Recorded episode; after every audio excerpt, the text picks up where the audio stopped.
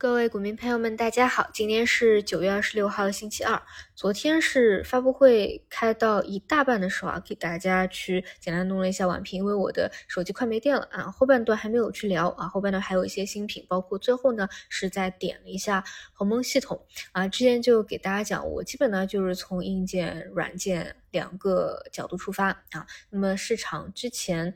走的比较好的就是像微信通信啊、光刻机啊这些硬件的。其实昨天没有去聊手机啊，没有去聊光刻机啊，并不意外啊。我中我昨天中午的时候就给大家讲过，你们虽然看啊市场这些核心标的都有拉升，但是不要去期待啊在发布会里面去聊什么啊。像很多以前的这种。呃，拆机博主啊，都已经把这个手机拆的这么透了，所以其实讲不讲没有什么，没有什么区别啊，没有什么预期落空，是你本来就不应该对发布会聊这个有什么预期。那我是觉得昨天这个发布会，你要说有什么亮点的话，除了问界的 S7 M7 的新车以外，另外一个呢就是鸿蒙。但是呢，这一点我看啊，就是呃，大家聊的不多啊，热度不高，但确实这个点呢，我觉得算是。也是比较超预期的，就是之前给大家讲过嘛，我就是从两个角度出发去切的，一个呢就是硬件，一个呢就是软件啊。但是软件呢，基本上啊，其实像一些核心标的也是截止到昨天是趋势新高的，但整体的一个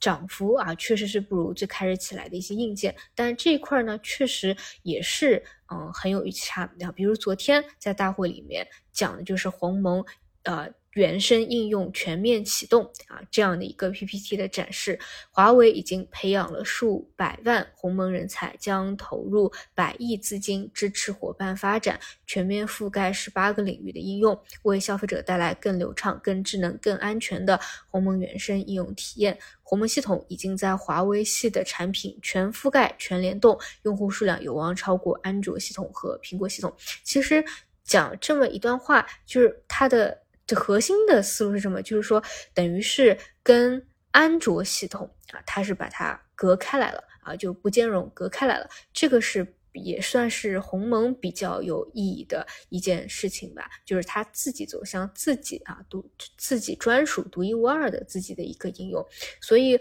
我个人认为，这个算是发布会呃其中之一的啊，相对比较超预期的。所以今天嗯，可能啊，昨天。大家期待比较多，但没有提到的啊，那么常规思路就是啊，这个大会以后啊，可能会有一些比较大的波动，但是呢，也不一定说就走完了，后面还是要看有没有资金去做承接。但鸿蒙这一块呢，嗯，可能啊，就是会有一些表现，因为算是我认为啊比较超预期的吧，这个是华为。方向的啊，基本就这样，嗯，然后其他的话呢，就是还是昨天上午讲过的，呃，心智生产力啊，现在还是偏情绪类的资金呢，去选几个他们比较认可的标的去炒作啊，然后其他的。像减肥药啊，我是觉得一波的涨幅还算是比较多了啊，这个不要去盲目的去追高啊。其他的话就是，嗯，节后了，因为现在还有三个交易日就要过节了嘛，基本上就是看。